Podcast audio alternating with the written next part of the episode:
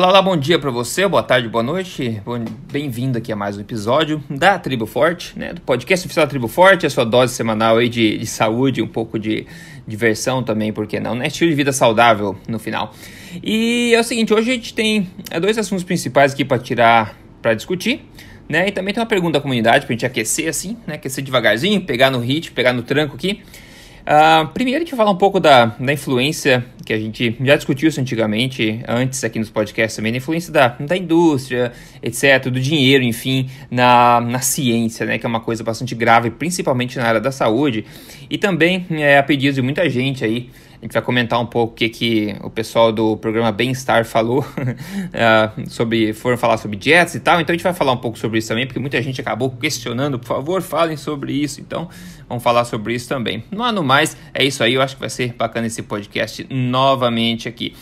E uma lembrança, eu, na verdade estou gravando esse podcast um, um pouco antes, então eu não sei exatamente quantos ingressos tem sobrando ainda para o evento Tribo Forte ao Vivo 2018, mas eu sugiro que você corra para o site para dar uma olhadinha o que, que vai ser e se tem ingresso para você garantir o seu ainda, é triboforte.com.br barra ao vivo, tudo junto, triboforte.com.br barra ao vivo, tudo junto. Já estou fechando com várias empresas bem legais que vão estar tá lá mostrando os quitutes, a criatividade culinária deles, para você ver que opção não falta nesse estilo de vida. Realmente, ficar de fora que é, é maior sacrifício do que ficar dentro desse estilo de vida. Sem contar 12 palestrantes, cada um com uma palestra lá, dois dias sensacionais. Vai ser incrível. Então, triboforte.com.br barra ao vivo, vá lá e garanta o seu ingresso.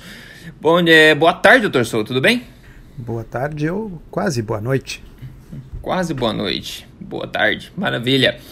Seguinte, vamos lá, então pergunta, ó. Eu coloquei essa pergunta aqui, eu não ia colocar nenhuma pergunta, na verdade, mas eu tava olhando meus comentários do YouTube lá, e pergunta desse sentido, e particularmente essa específica, eu não sei se é alguma onda que tá acontecendo, alguma moda, mas tá ocorrendo demais. Não sei se você tem ouvido muito isso. É o seguinte, o Rodrigo Teves que pergunta, ele pergunta: gengibre na água pode?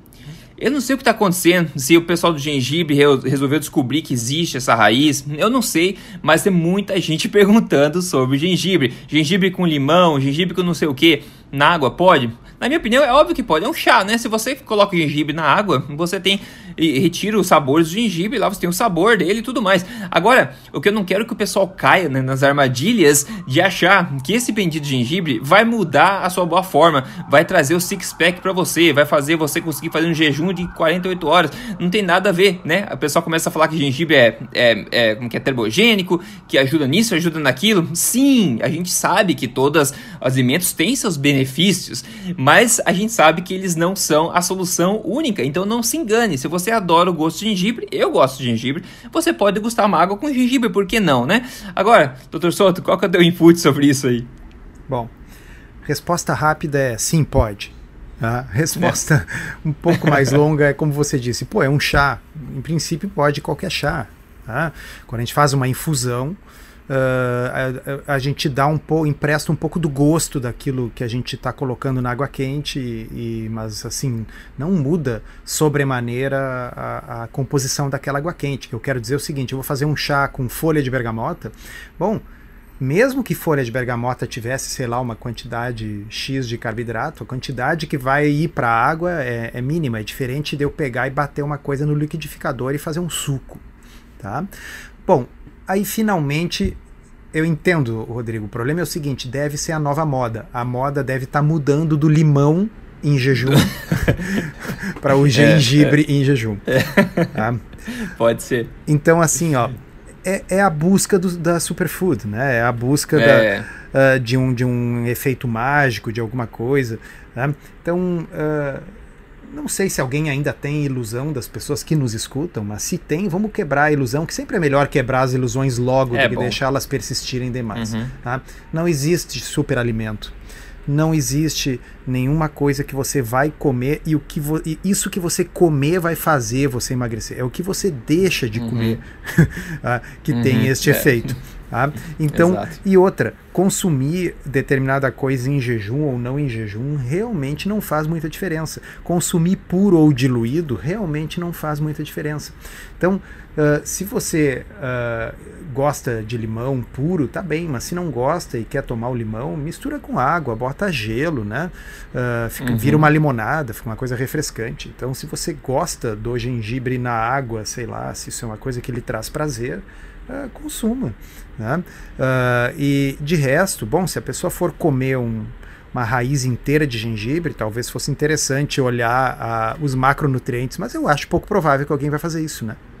Uhum, sim, com certeza. eu suponho que a pessoa esteja ralando um pouquinho ali o gengibre para é. botar na, na água. É, Exato, eu, eu concordo em 95% que você disse, mas eu discordo veementemente de uma coisa que você disse, é que não existe superalimento. A gente sabe que, obviamente, existe fígado, tá aí para todo mundo, né? O superalimento já foi achado, não precisa continuar buscando. Tá Agora, ótimo.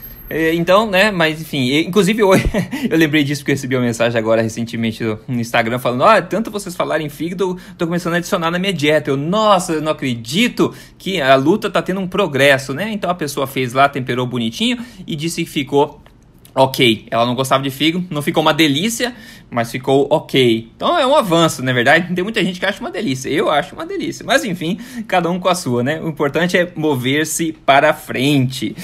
Então, beleza. Então, pessoal, esse é superfood e fígado. Enfim, vamos lá então. Depois desse aquecimento, saiu uma matéria na Folha nesses últimos dias agora. É bastante bacana, mas não é nada de novidade em si, mas é um assunto que a gente já vem, a gente já discutiu aqui anteriormente nesse podcast. É um assunto sério, né, para a gente ter sempre em mente. A, a manchete é a seguinte: patrocínio da indústria farmacêutica faz a FIFA parecer anjo, diz médico. O médico em questão é o Dr. Assim Malhota, que a gente já falou milhões de vezes aqui, é o britânico, cardiologista britânico. Então ele fala que o patrocínio da indústria farmacêutica, ou seja, a influência dela né, na, na, na ciência, nesse caso, faz a FIFA parecer um anjo, né, no sentido de corrupção, como a gente ouviu falar da FIFA, mas a FIFA não é o assunto aqui. E ah, o subtítulo é o seguinte: Cardiologista critica fato de que decisões médicas sejam baseadas em estudos patrocinados. Isso é seríssimo, na é verdade, isso é seríssimo. E olha só uma das partes que eles falam no, no, nesse artigo lá da Folha: é que os erros de medicação são a terceira causa mais comum de morte após doença cardíaca e câncer. A medicina moderna é hoje uma grande ameaça à saúde pública. Olha isso, tá escrito lá. Olha que frase poderosa, hein, doutor Souto? É, assim ele não, não mede palavras. Mede as né? palavras, né? É, não. Exatamente. é forte. E sobre é, essa questão de medicina baseada em evidência, né, o primeiro passo é a gente entender que existe evidências. Né? O segundo passo é enfrentar todos os problemas que acontecem quando você dá esse primeiro passo. então tem, tem problemas em cada nível. E ele continua aqui, ó.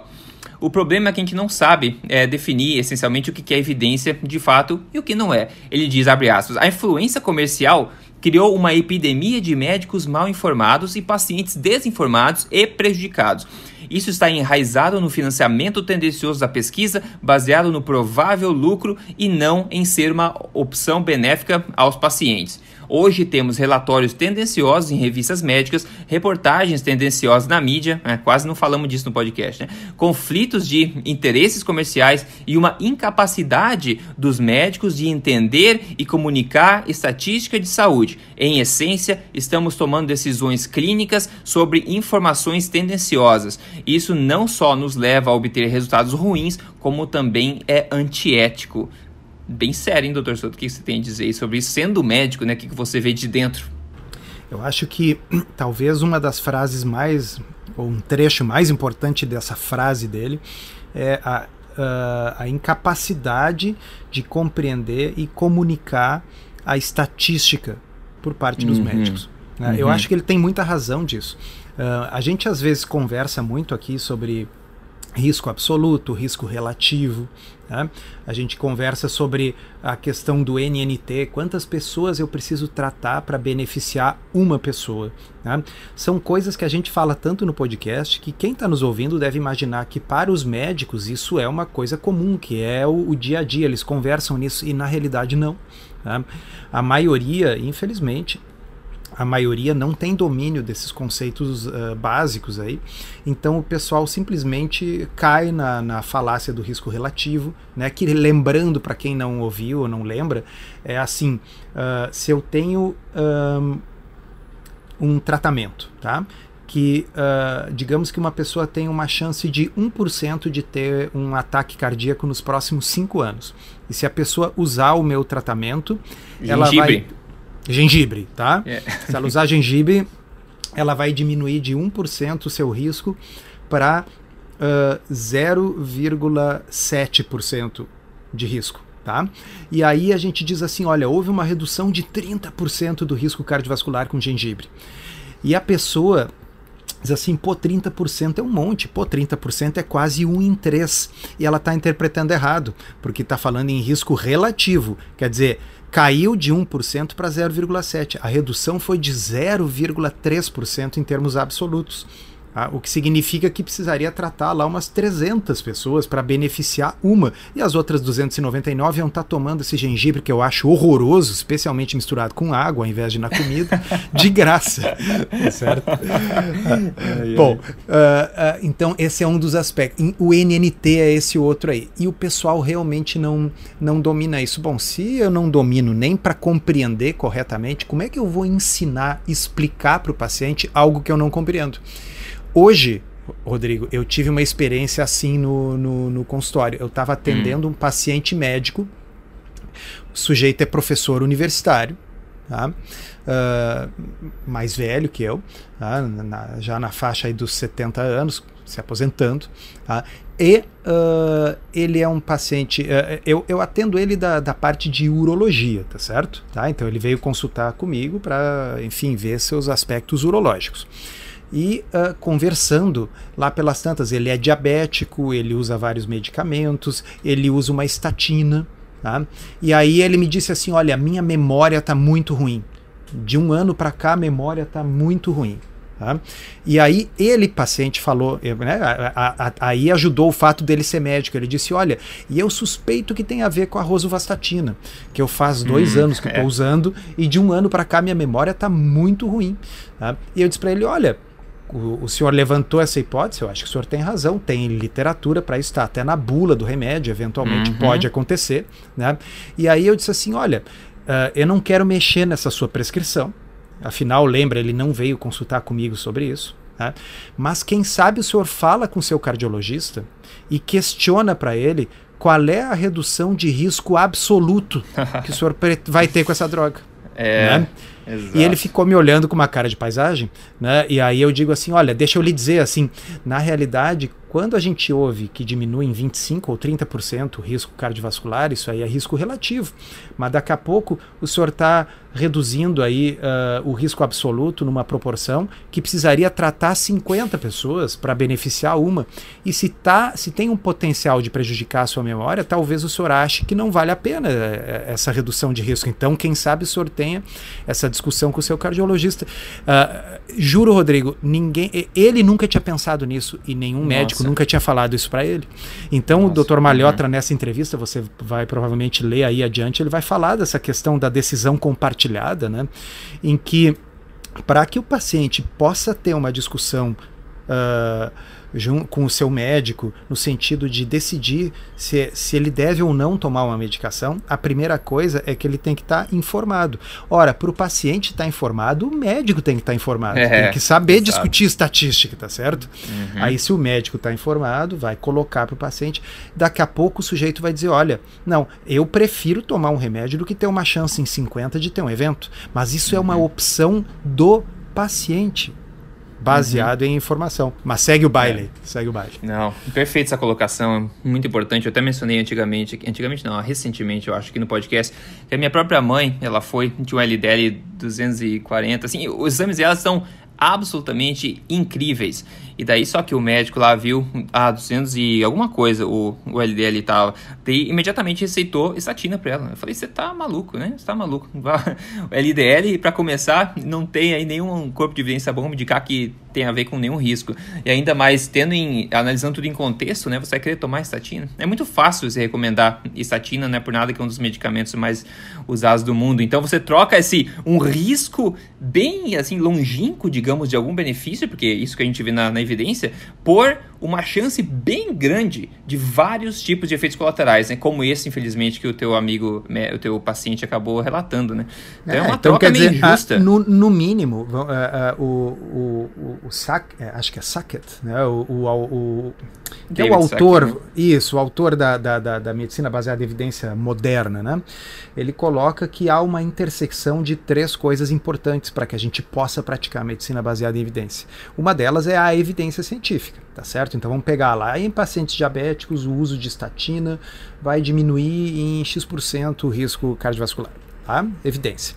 Aí depois tem a experiência do profissional. Né? Então o profissional vai ver, olha, eu já vi casos semelhantes em que a pessoa estava usando essa droga, daqui a pouco teve uma alteração de memória, parou, melhorou. Isso é uma experiência do, do médico. Mas tem uma terceira coisa ali que está todo mundo esquecendo, Rodrigo, e que o David Sackett colocou desde o início. Tá? É a evidência científica, a experiência do médico, e tem lá uma terceira bolinha que faz a intersecção com as outras duas, que é as expectativas e os valores do paciente. Hum, olha só. Tá? Então, daqui a pouco Uh, eu, eu, eu, li um artigo esses dias, eu achei muito bem colocado. Aliás, eu acho que é nesse artigo do Malhotra, não é nesse que ele. É, eu acho que é assim. Ele lá pelas tantas ele diz, me confirma aí. Para alguns pacientes, se você disser que ele vai viver uh, um ano a mais, mas ele tem que usar um remédio todos os dias, ele prefere que não. E para outro, se você disser uhum. que ele uhum. vai viver uma semana a mais, ele quer usar o remédio. Certo. Então, isso é o valor e a preferência do paciente. Tem que levar certo. em conta isso também. É, mas ninguém perguntou para esse doutor que estava consultando comigo se, uh, se ele queria usar o remédio ou não. Ninguém colocou para ele quais os prós e contras dele tomar o remédio. Né? Uma das perguntas da medicina baseada em evidência é: o que vai acontecer comigo se eu não fizer isso? Uhum. Essa é uma das perguntas, uhum. né? Que diz, olha, acho que o senhor tem que tomar esse remédio. Doutor, o que, que vai acontecer comigo se eu não tomar esse remédio? Mas não é responde assim, você vai morrer. Não é para mentir uhum. para o paciente. É para responder baseado em evidência. A literatura diz que de cada 50 pessoas como você que não usarem esse remédio, uma a mais vai ter um desfecho cardiovascular adverso. Esta é a resposta correta. É verdade. Como na a máfia já dizia, né? O que, que vai acontecer comigo se eu não pagar esse aluguel esse mês? ai, ai, ai. Vamos lá. Olha só, é, continuando, abre aspas. Por décadas, os médicos aceitaram dados publicados como verdade absoluta mas isso está mudando. Uma recente pesquisa no Reino Unido revelou que 80% dos médicos de família e dois terços do público não confiavam nos dados patrocinados pelas, pelas indústrias farmacêuticas. Ah, ótimo, né? Isso é irônico, porque a maioria das decisões clínicas sobre prescrição de remédios são baseadas em pesquisas patrocinadas comercialmente. O governo tem a responsabilidade de proteger o cidadão das manipulações e excessos da indústria, mas o verdadeiro escândalo é aquele. É, é que aqueles com responsabilidade para com os pacientes e integridade científica, como instituições acadêmicas, revistas médicas e médicos influentes, são coniventes com a indústria para obter ganhos financeiros. A American Heart Association e a European Society of Cardiology por exemplo, que recebem enormes somas de patrocínio da indústria, fazem a FIFA parecer um anjo. Aí que saiu a manchete, né? Então olha só, se até mesmo essas organizações que são responsáveis por cuidar da gente, né? Pela, pela integridade da, do corpo científico, se elas são corruptas no sentido de serem patrocinadas por indústrias farmacêuticas, fica difícil colocar né, a raposa e a galinha na mesma jaula, né? É, e, e, o, e o fato é o seguinte, a gente às vezes pensa que, que o simples patrocínio pela indústria não tem grande influência, mas isso foi estudado, viu, Rodrigo? A gente já conversou aqui. Uhum, uh, tem um sim. estudo, inclusive, sobre o qual eu fiz uma postagem uma vez no meu blog, uh, que comparava uh, o resultado de uh, ensaios clínicos randomizados patrocinados pela indústria quando comparados com ensaios clínicos randomizados das mesmas drogas, dos mesmos remédios, só Sim. que patrocinados com fundos do governo. Uhum. Seria como no Brasil, patrocinado pelo CNPq, tá certo? Uh, nos Estados Unidos pelo NIH, né? Uh, e, e o resultado é completamente diferente, chega a ter diferenças de até 20 vezes. É bizarro, né? Mais Nossa. favorável à medicação quando o estudo é patrocinado pela indústria do que quando ele tem fundos públicos. Então, isso não é apenas uh, aquela corrupção clássica do sentido assim, olha, eu vou pagar um dinheiro para o autor do estudo falsificar os dados. Não, não é. É uma coisa muito mais sutil. É desenhar o estudo do ponto de vista metodológico, de forma a que esse estudo dê um resultado mais favorável. Eu vou uhum. uh, fazer uma analogia que eu acho que vai facilitar para quem está uhum. nos escutando. Pense em pesquisa eleitoral, pessoal. Agora pensa que quem encomendou a pesquisa foi um partido político X. Tá? Vocês acham que essa pesquisa tem uma chance maior de ser tendenciosa para o candidato do partido político X que encomendou e pagou pela pesquisa? Sim. Isso não significa que a pesquisa foi falsa. Conforme se faz as perguntas, por exemplo, se, uh, se colocar como primeira opção o candidato que eu quero, se ele for o primeiro da lista, estatisticamente ele tem uma chance maior de ser mais escolhido pelas pessoas. Né? Por é. isso que nas pesquisas sérias, encomendados por, por exemplo, se a Folha de São Paulo encomenda lá uma pesquisa, a técnica é fazer aleatório, quer dizer, cada vez eh, eles têm os nomes dos candidatos num negócio redondo que gira, tá? para que nenhum seja sistematicamente em cima e o outro por último. Né? Então, os pesquisadores sabem que conforme a pergunta for feita, se a pergunta é feita no positivo ou no negativo, né? Uh, uh, uh, a gente consegue manipular o resultado da pesquisa dependendo da forma que a gente estrutura a pesquisa. Isso vale para pesquisa eleitoral e isso vale para pesquisa médica também. Com né? certeza. Você consegue então, induzir respostas né? de acordo né? com a né? sua preferência. por exemplo, como é que, já que nós estávamos falando nas estatinas, né? Como é que a gente vê assim uh, que um em cada dez pacientes que toma estatina tem dor muscular? Mas quando vai ver os ensaios clínicos randomizados patrocinados pela indústria, é um em cada dez mil. ah, meu Deus. Sabe qual é a mágica? Vou explicar para vocês. É assim, a indústria recruta pessoas para participar do estudo. Tá? Aí o sujeito, para entrar no estudo, ele tem que usar o remédio por Uh, digamos, seis semanas ou oito semanas. Se ele tiver qualquer efeito colateral, ele cai fora, ele não entra no estudo. Hum, tá? legal. Ou seja, entra no estudo só as pessoas que já foram pré-selecionadas, porque é. quando elas usam, elas não têm efeitos colaterais. Aí, quando sai o resultado do estudo, aparece o quê? Quase ninguém tem efeitos colaterais. Porque os que tinham não entraram no estudo. É, tá certo? Muito e, uhum. Então, assim, uh, isso que eu estou falando não é, não é especulação minha, isso é fato sabido. Isso está na letra miúda do material e métodos do estudo.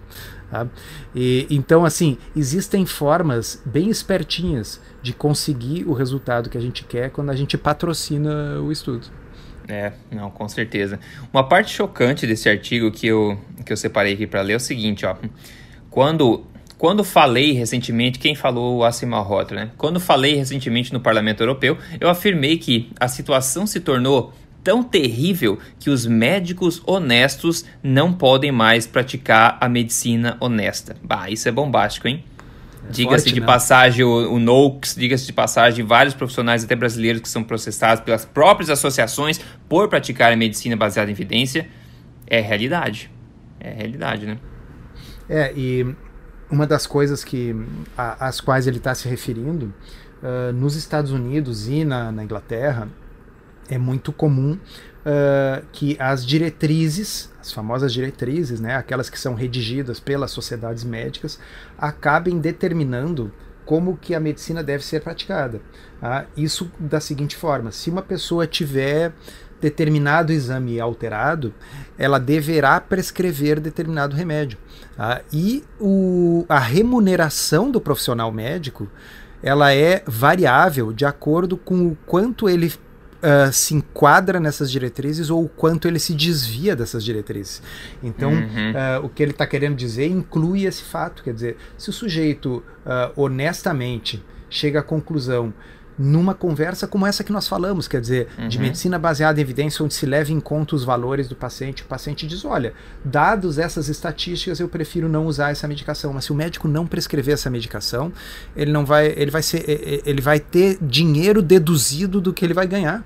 Tá? É, então, uh, é, é uma situação uh, muito complicada. E aí entra um pouco essa corrupção que ele falou, porque quem escreve essas diretrizes tem conflitos de interesse. Uhum. Né? Então, exato, exato. as diretrizes, elas são diretrizes que favorecem. É muito interessante, cada nova diretriz que faz parece que torna mais fácil a prescrição de medicamentos. Ah, vamos pegar o exemplo recente da, da redefinição da hipertensão, né? No momento uhum. que se uhum. define que valores ainda mais baixos passam a ser considerados pressão alta, é. muito mais gente vai ser obrigada a tomar remédio. É. É, é, é, dureza, é muito dureza. Ele fala aqui, ó, o pai do como a gente já mencionou, o pai do movimento baseado em evidências, o falecido professor David Sackett, disse que 50% do que você aprende na faculdade de medicina acabará sendo desatualizado ou completamente errado dentro de cinco anos da sua graduação. O problema é que ninguém pode lhe dizer qual metade está errada. Então você que tem que aprender sozinho. Agora, médicos aí do dia a dia, quem tem tanto tempo assim, né? Para se atualizar e, e, se certificar de qual metade está errado, né? Eu acho Mas para a gente não falar só em lamentações e lamúrias, existe pelo menos uma instituição que, no mais das vezes, é extremamente séria e que nos fornece evidências uh, e que recusa dinheiro da indústria. Tá? E essa instituição chama-se a Cochrane. Escreve, uhum. né? C-O C-H-R-A-N-E, Cochrane. Tá? Então a Cochrane tem revisões sistemáticas baseadas em evidências sobre quase tudo que vocês possam imaginar. Tá? E ali a gente encontra coisas que às vezes são diferentes do que as diretrizes das sociedades. Né? O que uh, causa espécie, né?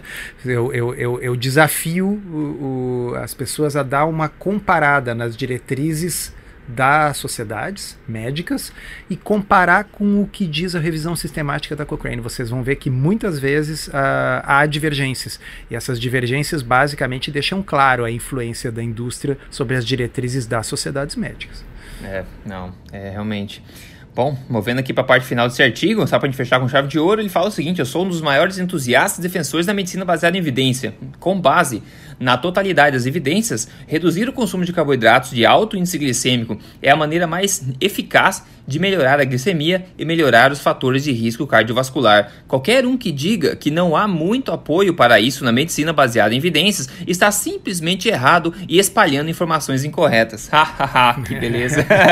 Ei, pegou forte. Né? É porque ela fez uma pergunta meio cretina também, né? Ela chegou e perguntou ali, eu não estou com o artigo na frente, mas eu me lembro, era alguma coisa, que o senhor defende uma dieta low carb, pô, e fala em medicina baseada em evidência, mas low carb não tem tanta evidência assim. Aí ele ficou bravo e deu essa resposta, né? E respondeu. É, exatamente, bem. exatamente. E isso também, ela perguntou: o senhor é entusiasta de dieta pobre em carboidratos? E isso também não encontra muito apoio na medicina baseada em evidência. tipo, ela tá é. totalmente fora da caixinha perguntando assim, né? É, e, e o, o, que acontece, esses dias eu estava tendo um, uma, uma, conversa, um debate online com leitores do blog ali, tá? Então o pessoal estava perguntando por que que um determinado artigo que saiu na UOL falava tanta bobagem, era tão idiota o artigo. Né? e, e aí eu digo assim, olha, na realidade o que, que acontece? Essas, uh, esses agregadores de notícias, uh, eles não têm uma linha editorial, eles buscam cliques. É. Né? É. Então, eles, é, para eles é interessante dizer uma coisa num dia, dizer o oposto no dia seguinte, porque é. a pessoa vai dizer o quê? Mas por que mudou tudo? Agora vai lá e clica. Né? Uh, e ao mesmo tempo, e aí eu coloquei o, o seguinte: o, o, nós não temos a tradição do jornalista científico aqui no Brasil. Então, assim, às vezes a gente lê uh, artigos que saem aí no Washington Post, no New York Times, uh, no The Guardian, né? artigos que são escritos uh, com uma linguagem científica de alto nível, quer dizer, é um jornalista, uhum. mas ele tem uma alta formação em ciência. No Brasil, a gente vê muito pouco isso. Uh, e aí o que, que acontece? Como o jornalista não tem uma visão crítica, ele se baseia o quê? Na opinião de quem ele entrevista. E ele entrevista quem? Aquilo uhum. que ele uhum. considera uma figura de autoridade. E aí ele vai perguntar para alguém que não sabe nada do assunto, porque médico não sabe coisa nenhuma de nutrição, em geral, não aprende nada na faculdade, e o sujeito vai falar o quê? Senso comum. Esse negócio aí de, de low carb é modismo, cuidem com isso. O importante é comer uma dieta balanceada, comer de tudo um pouco, né? E aí vem aquele papo. Né? Qual é o problema de comer de tudo um pouco? Porque tem muita coisa que você não devia estar tá comendo nem um pouco, pô. É. Né? Porque não diz assim fumar de tudo um pouco, né? É, é, é. Não, não vou, vai fumar tabaco só, não. Também fuma, um, fuma uma maconhazinha, fuma uma cocaína, fuma um crack, é. né? É, então, assim, a gente não deve Variedade, fumar de tudo um pouco, a gente não deve comer de tudo um pouco.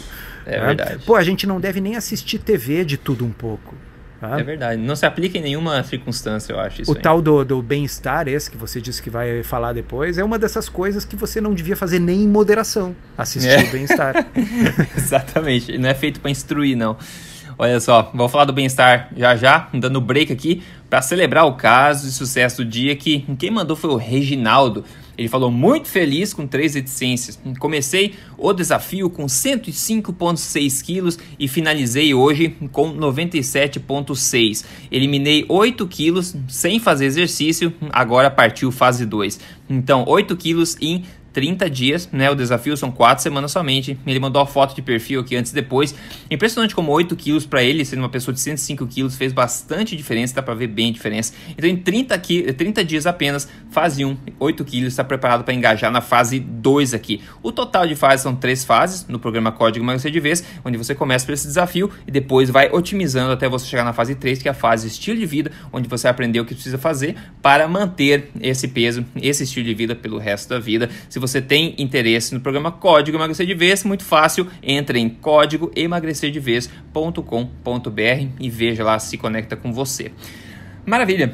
Olha só, falando em incompetência, né? Hoje o assunto é incompetência da indústria farmacêutica, incompetência científica. O programa Não, deixa eu te corrigir, Rodrigo. acho que a indústria farmacêutica é bem competente. É verdade. É, não, não do jeito que deveria, mas é, realmente. competente eles são. Não sei se é, são éticos. Competente nos seus interesses. Realmente. É. Exatamente. Não são talvez não tão éticos, mas competente sim.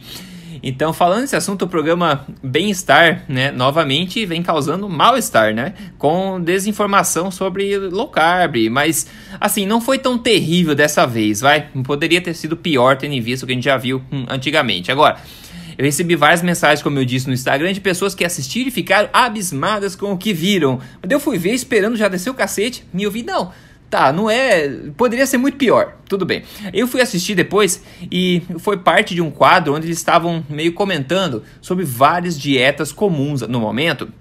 E até umas que eu não ouvi falar na vida, que eu vou falar, ó. Eles falaram a dieta do astronauta. Já ouviu falar nisso aí? Hum, a dieta do astronauta, que segundo, a, segundo a nutricionista lá que estava explicando tudo, é baseada em retirar todos os alimentos da dieta e substituir tudo por pó. Tudo hum. pó. Imagina que delícia, emagrece que é uma beleza isso aí. Isso então, aí é mais ou lá. menos o. É, é, é, comida de verdade na menos um. Eleva na menos um, é o inverso da comida é, de verdade. Na, na menos um. É exatamente isso. Retira tudo e come pó, porque isso é o mais natural de se fazer, né, pessoal? Mas existe. Dieta do astronauta, tá lá. Bom. Bem sustentável, é, assim, no longo Muito prazo. sustentável, exatamente. E tinha várias dietas. Dieta Mind, que eu nunca tinha ouvido falar. Dieta Mediterrânea, tinha low carb também. Dieta 30 dias, também não ouvi falar. Mas, enfim, algumas pérolas que eles disseram é o seguinte. Uh, uma parte interessante é o seguinte, eles falam exatamente isso, ó. Não é o jejum que fará perder peso, é simplesmente a baixa ingestão de calorias. Hum. Falei, ah, jejum é o quê? Sim, né? jejum é o quê, né? jejum é o quê? Então, é, exatamente. Não é, não é o, o, zero que, que, é, que não é nada, é a, é a falta de alguma coisa. Tipo, é, é, é a mesma assim, coisa. Não é, não é respirar que é importante para a vida, é a entrada e a saída do ar no pulmão. é, exatamente. Mas assim, não vamos nem criticar, porque eu só coloquei aqui porque é engraçado, mas é óbvio, né, que o jejum acaba incentivando o emagrecimento também pela baixa ingestão de calorias que acontece como consequência disso, mas falando isso, a gente ignora toda a parte metabólica, que é um outro assunto que eles insistem em não entrar muito, né? Uhum. Ah, quando eles foram migraram para a mesinha da low carb, é, inclusive o cidadão lá do bem-estar falou que ele, ele mesmo seguiu low carb. Ele falou: ah, não é muito fácil de seguir, mas ele mesmo seguiu, ele não criticou, ele só comentou. Mas como eles têm a bendita autoridade lá nesse no programa, a nutricionista estava comentando sobre tudo, ele pede sempre a opinião dela. Daí ela disse sobre o carboidrato, foi muito curto também o que eles falaram, mas basicamente eles disseram, ela disse o seguinte, abre aspas, é, a low carb faz uma restrição importante dos alimentos fontes de energia, nossa principal fonte de energia, os carboidratos. Uh, bom, já começou errado, né? A gente sabe que isso não é verdade, né, doutor Souza? Senão estaria todo é, mundo morto. Os esquimós estariam mortos há muito tempo. E, não, e outra, qual, é, é, veja bem, eu sempre digo isso, isso me deixa pasmo. Tá? Uh, por que, que os nutricionistas eh, costumam recomendar a diminuição da gordura na dieta? Por dois motivos. Porque eles acreditam falsamente que gordura na dieta é causa de doença cardiovascular. Isso já está refutado por incontáveis estudos, eu não vou nem perder meu tempo aqui falando sobre isso. Ah, e segundo, porque gordura é calórica. Um grama de gordura tem 9 calorias, enquanto um grama de carboidrato tem 4 calorias ok? Isso é indiscutível, que a gordura tem bem mais calorias do que o carboidrato. Então, se a gordura tem bem mais calorias do que o carboidrato, se eu estou comendo menos carboidrato e mais gordura numa dieta low carb, eu estou tirando, cortando o alimento mais energético que tem?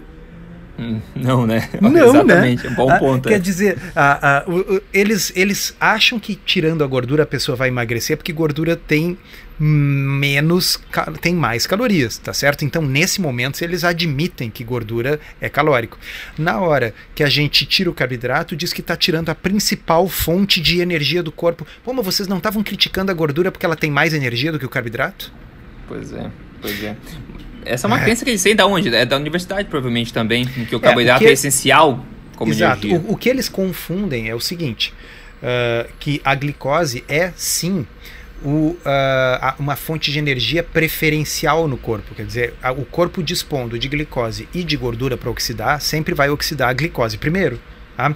E é justamente por isso que low carb ajuda, porque quando a gente tira a glicose, em não tendo glicose para oxidar, o corpo vai oxidar a gordura, que é o que a gente quer tá certo?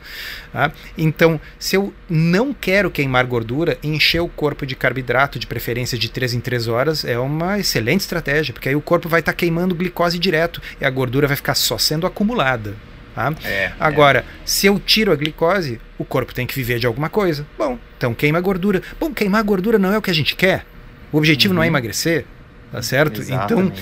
Então, uh, ah, mas o cérebro precisa de glicose. Bom, aí é aquela história de sempre, pessoal. Sim, tem órgãos no corpo que precisam de glicose, mas ninguém disse que essa glicose tem que vir da dieta.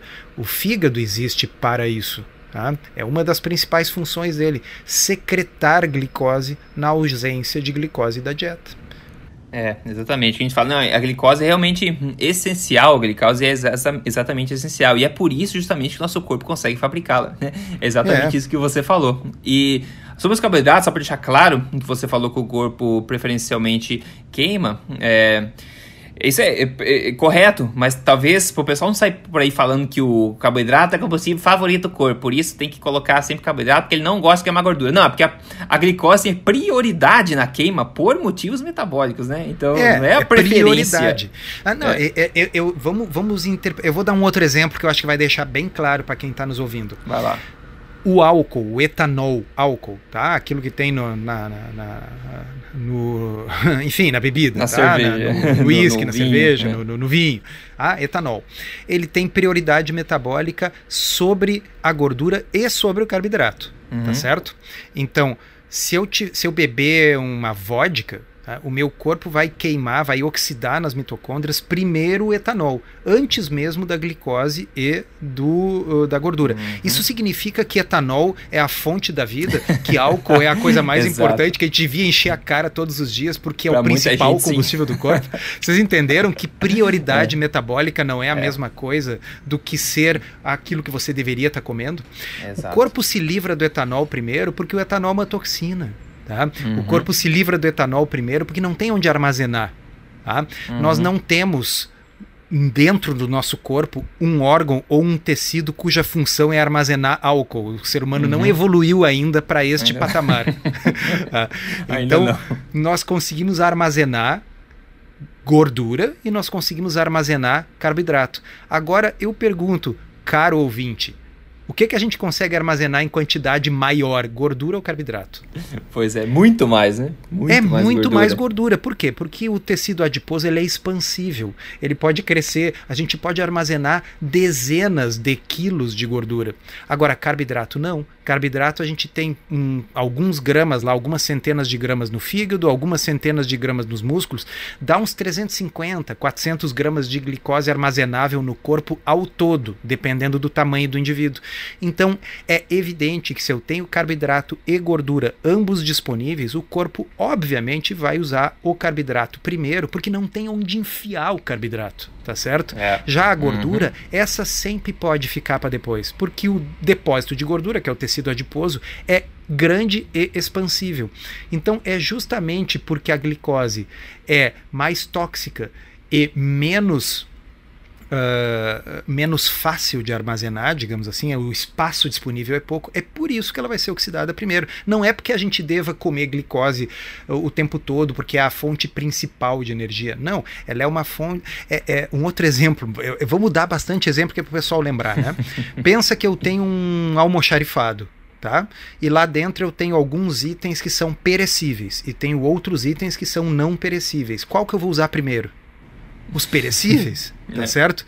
Ah, então, isso não é um, um, um, julgamento de valor se o perecível é melhor ou se o não perecível é melhor. É uma questão de economia energética do corpo. É lógico que ele vai usar o carboidrato primeiro, porque não tem muito onde armazenar. Já a gordura, essa aí tem onde armazenar por anos, se for o caso. Ah, Exato. Simples Exato. assim. Então, quando disserem assim, precisa do carboidrato, porque é a principal fonte de energia, diz assim, se fosse a principal, a gente acumularia amido na barriga ao invés Exatamente. de gordura. Seríamos Exatamente. grandes batatas ambulantes. Batata... Exato, seríamos todos ah. batatas ambulantes. O fato de que o ser humano e qualquer outro animal acumula qualquer outro animal, bom, não sei insetos, mas assim, enfim, fato de que o ser humano acumula gordura como, como energia extra, se a gente tem calorias sobrando no corpo, a gente acumula como gordura e não como amido, já diz tudo o que a gente precisa saber sobre qual é a principal e fonte de energia do corpo, é gordura, tá certo? Açúcar pode ser usado como fonte de energia? Pode, mas ele é opcional, pessoal. Tá? Se a gente consumir zero carboidrato, o corpo fica muito bem obrigado. Aliás, fica magrinho, fica com, né, daqui a pouco até um tanquinho. Tá? É, é. Exato. E passe esse podcast para sua nutricionista, se ela ainda insiste nessa questão, porque a gente está só tentando instruir. Depois ela pode fazer as próprias pesquisas dela para ela se elucidar, embasar tudo isso. A gente precisa mudar isso tudo. Continuando aqui sobre o, o bem-estar, eu acho que eles proibiram no começo dessa reportagem, deve ter proibido ela ou o médico que estava lá, não sei, de falar de gordura, porque eles não falaram de gordura em ponto nenhum. Ela falou da low carb mais uma vez, dizendo o seguinte se a gente for pensar na dieta low carb verdadeira, ela permite o consumo de carboidratos integrais, por exemplo. Ela acaba incentivando o maior consumo de frutas, verduras, legumes e alimentos proteicos. Nunca mencionou a gordura. Agora, outra coisa que ela mencionou: dieta low carb verdadeira. Como assim? Low carb significa baixo em carboidrato, não significa sem carboidrato. Então ela já demonstrou que ela não entende muito bem o que significa baixo, é, low carb, né? Porque ela falou que permite o consumo de carboidratos. Só que infelizmente ela citou os integrais, né? Os grãos benditos, né? Por que não? Se quiser um pouquinho de abóbora, um pouquinho de fruta selvagem, né? Como opção de carboidrato. Mas enfim, low carb é, é chamado low carb porque é baixa, não porque é zero, né? Então é uma diferença que o pessoal tende a confundir bastante. Ah integrais. Eu, eu hoje Os passei fatídicos. explicando eh, algum, olha, para duas pessoas eu tive que explicar em detalhes assim, e até criei mais uma analogia. Vocês gostam de analogia? Vai mais uma para vocês. Manda tá? ver. Uh, imagina assim que eu pegasse uma maçã e cortasse ela em seis fatias, tá? Isso eu consideraria como uma maçã integral. Tá? Eu cortei ela em seis fatias, mas ela continua tendo uma estrutura que qualquer um vai olhar para aquilo ali e dizer assim: é uma maçã fatiada, tá certo? As células uh, vegetais estão íntegras, a gente tem a casca por fora daquela fatia, tá? aquilo é uma maçã. Agora, imagina o seguinte: que eu pegasse essa maçã uh, e extraísse o suco da maçã. Aquele suco translúcido, que é basicamente assim: água, açúcar e sabor maçã tá? E depois pegasse o resto que sobrou da máquina que extraiu o suco e vai ficar uma misturança lá de, de casca esmagada, fibra, semente e cabinho, tá? Aí eu pego Depois que eu fiz isso, e misturo aquela coisa que sobrou de novo no suco e digo: esse é um suco integral de maçã. Uhum, uhum. Tá? É isso que o pessoal chama de farinha integral. Para É. vocês entenderem. Tá? Pra, a- a- o que seria um grão integral, eu prefiro não consumir grão nenhum. Mas se fosse, se fosse um grão, imagina assim, aquilo que eles chamam de wheat berry, né? Quer dizer, Uhum. o grão in- inteiro do trigo, uma- aquela bolotinha, e aquilo fosse cortado ao meio com uma lâmina, ah, ou cortado em quatro pedaços, e a pessoa comesse, bom, isso é uma coisa. Tá? Fosse moído uma moagem grossa, tá? em que os pedaços fossem pedaços grandes, como aquele trigo do quibe, por exemplo. Uhum. Tá? Agora, o que se faz é moer a farinha até ela virar o ah, amido pulverizado. É. Tá? Até, até os grânulos microscópicos do amido, porque o amido ele ocorre em grânulos. Tá? Aqueles grânulos são explodidos nos moinhos modernos e transformado então no pó de amido pulverizado, assim mesmo. Tá? É um negócio que tem o índice glicêmico mais alto possível. Aí eu pego o que sobrou da moagem do trigo, que é aquele monte de casca e tal, e misturo e chamo de farinha integral. Entendeu? Que não é a mesma coisa que eu pegar uma maçã e cortar em seis pedaços, eu fazer um suco dela, pegar o que sobrou da casca e misturar outra vez, já não é a mesma coisa. Porque agora que o troço foi destruído e pulverizado e ultra refinado, misturar a casca de novo é simplesmente eu batizar aquilo ali com casca para dizer que é É. Entendeu? É, Mas não exato. é. E a farinha integral que você, ouvinte, compra no supermercado, o pão integral que você compra no supermercado. Bom, você que está nos ouvindo não devia comprar pão. Se está comprando, está ouvindo o podcast errado. tá? Mas se compra, tá? tem que ter a noção de como é que ele é feito. Ele é feito com, tipo, 51% de uma farinha integral, que é uma integral fake feita dessa forma que eu descrevi, e 49% de farinha ah, refinada mesmo, essa não fake refinada de verdade. É dureza. Então é isso, né? Ah, Assim, o, o próprio conceito de integral foi desvirtuado pela Foi. indústria alimentícia. É. Se ainda exatamente. fosse integral, integral de verdade, não era tão ruim. Ah, ah, Nós já falamos alguma vez aí no podcast sobre o Aston Price, aquele dentista do Uhum. início do século XX, que pesquisou povos primitivos e tal, né? Bom, o Aston Price, depois de ter visto que ah, quanto mais refinado era o alimento das pessoas, pior era a saúde delas, fez um experimento com ratinhos. E ele pegou ah, trigo, tá? E ele deu trigo ah, não, não moído para um grupo de ratinhos. Não adianta dar trigo não moído para pessoas, porque pessoas não são roedores, É. tá? É. Se a pessoa comer trigo não moído, o efeito é o mesmo que comer, sei lá, semente de uva, sai tudo inteiro Vai do outro sair lado inteiro. É. tá? Então, assim, a- as comparações entre roedores e seres humanos não são perfeitas. Mas se você der trigo mesmo, inteirinho pro, pro roedor, ele se desenvolve bem, tá? Se você der trigo moído grosso, e como é que o Aston Price fez isso? Ele moeu no moedor de café na casa dele e deu para os ratinhos. tá? Aí eles se desenvolviam razoavelmente bem, mas tinham algumas falhas na pelagem. Já não era a mesma coisa, tá? Mas quando ele comprou farinha integral no mercado e alimentou os animais, os- eh, e tem a foto no livro, tem grandes Uhum. áreas de falta de pelo e tal, nitidamente os bichos estão tão doentes. Tá?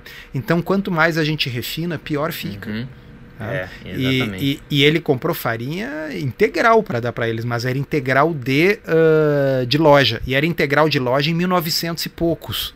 Tá? É. Hoje em dia, com certeza, tá pior. Tá né? louco. Tá louco. Muito pior, com certeza. Que maravilha. Muito conteúdo bacana, hein, pessoal? Então, pra gente fechar com chave de ouro aqui, vamos comentar o que a gente degustou na última refeição. Doutor Soutos, quer começar aí? Picadinho de frango refogado com molho de tomate pelado e cebola. E cebola. Hum, simples, bom, gostoso, leve. É, e foi só isso. Ah, não teve arroz? Não, não teve arroz, que arroz é um troço que não tem graça. tá? É. O que a gente faz é o seguinte, ao invés de comer uma colher de picadinho com uma colher de arroz, a gente come duas colheres de picadinho.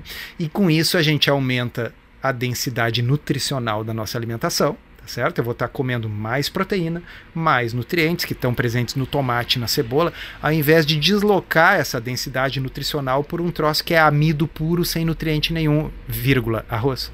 Perfeito. É, recentemente alguém comentou num vídeo meu no YouTube lá, comentou: Ah, mas também não pode comer mais arroz, então vou comer o quê?